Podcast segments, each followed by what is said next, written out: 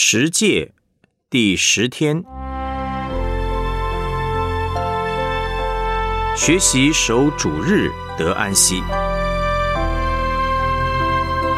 生命记第五章十二到十五节，当照耶和华你上帝所吩咐的守安息日为圣日，六日要劳碌做你一切的工，但第七日。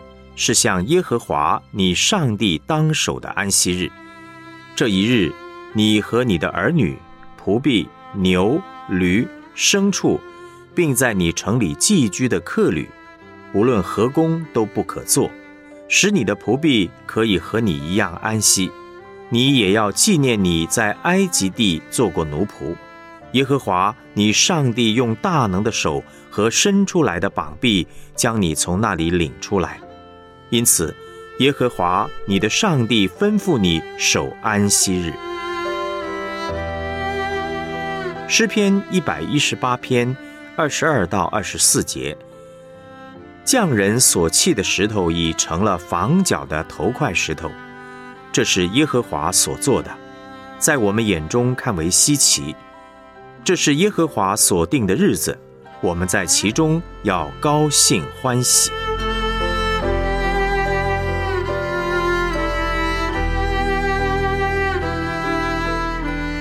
我们来思想主题信息。在旧约，上帝的百姓从礼拜天开始工作到礼拜五，礼拜六呢是安息日。旧约的百姓把一周的最后一天当作安息日，这是根据创造的原则。而新约百姓如何守安息日呢？可以归纳成三个原则：第一，守主日。一周七天的第一天是主复活的日子，是上帝为他百姓所预备的另外一个安息日。现今基督徒守安息日，守的不是旧约一周第七天的安息日，而是七天的第一天，这是主耶稣的日子，称为主日。为什么我们要把一周的第七天改成第一天来守呢？希伯来书第四章说。有另外一个日子的安息为上帝的百姓存留，我们的罪在耶稣基督的十字架上得到了赦免和解决，并且他在第三天从死里复活，把更新复活的生命赏给我们。因此，我们把礼拜天，也就是七天的第一天，当作主的日子，主日成为新约上帝的百姓的安息日。不只是纪念他的创造，也是纪念耶稣基督从死里复活。这是一个新的日子。在旧约，安息日是经验上帝的创造和拯救，这就是出埃及的经历。而新约，上帝的百姓特别纪念主的复活，知道主要把复活永生的生命赏赐给我们，使我们能够脱离罪、重担和缠累。因此，礼拜天是欢喜快乐的日子，我们在其中要高兴欢喜。第二呢，要听从学习上帝的话语。我们在复活的主日，不只是欢喜欢庆主的复活。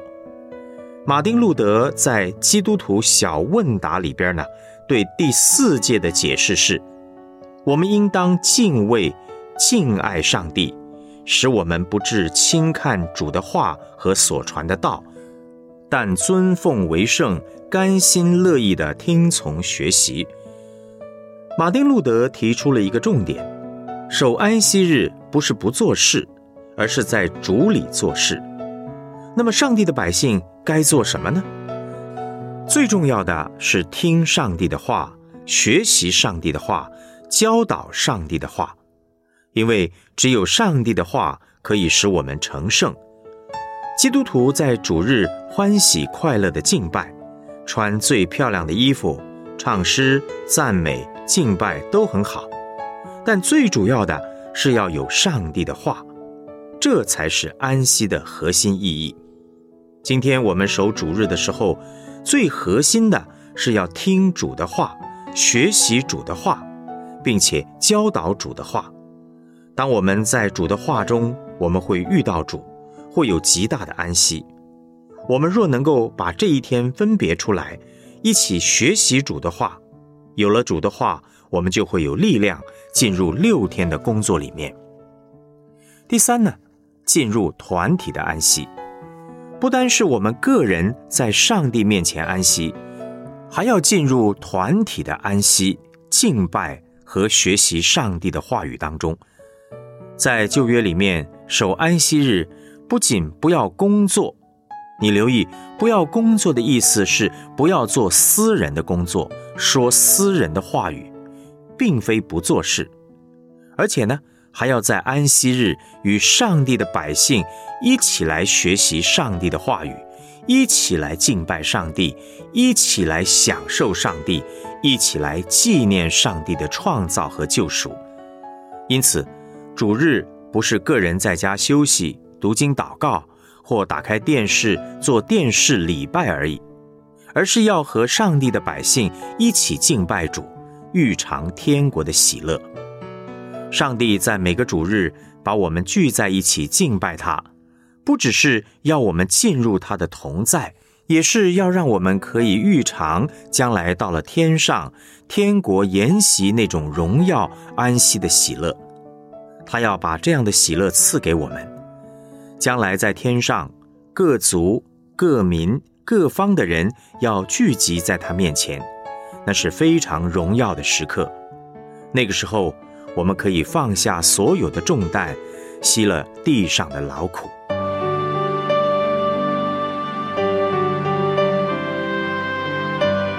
我们来思想两个问题：目前每个主日，你花最多的时间？精力在哪些事情上呢？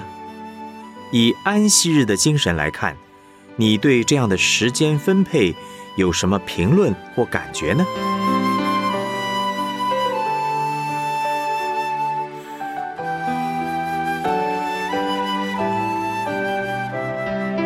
你对团体的安息有哪些体会呢？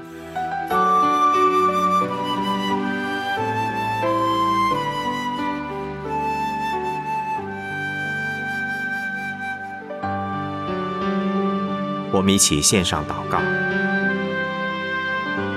主啊，谢谢你教导我明白，守安息日不是不做事，而是在主里做事。求主使我有受教的心，预备自己领受你的话，因为你的话是我脚前的灯，路上的光。有了主的话，我就会有力量进入六天的工作里面，并且满有恩典和能力。谢谢主。奉主耶稣基督的名祷告，阿门。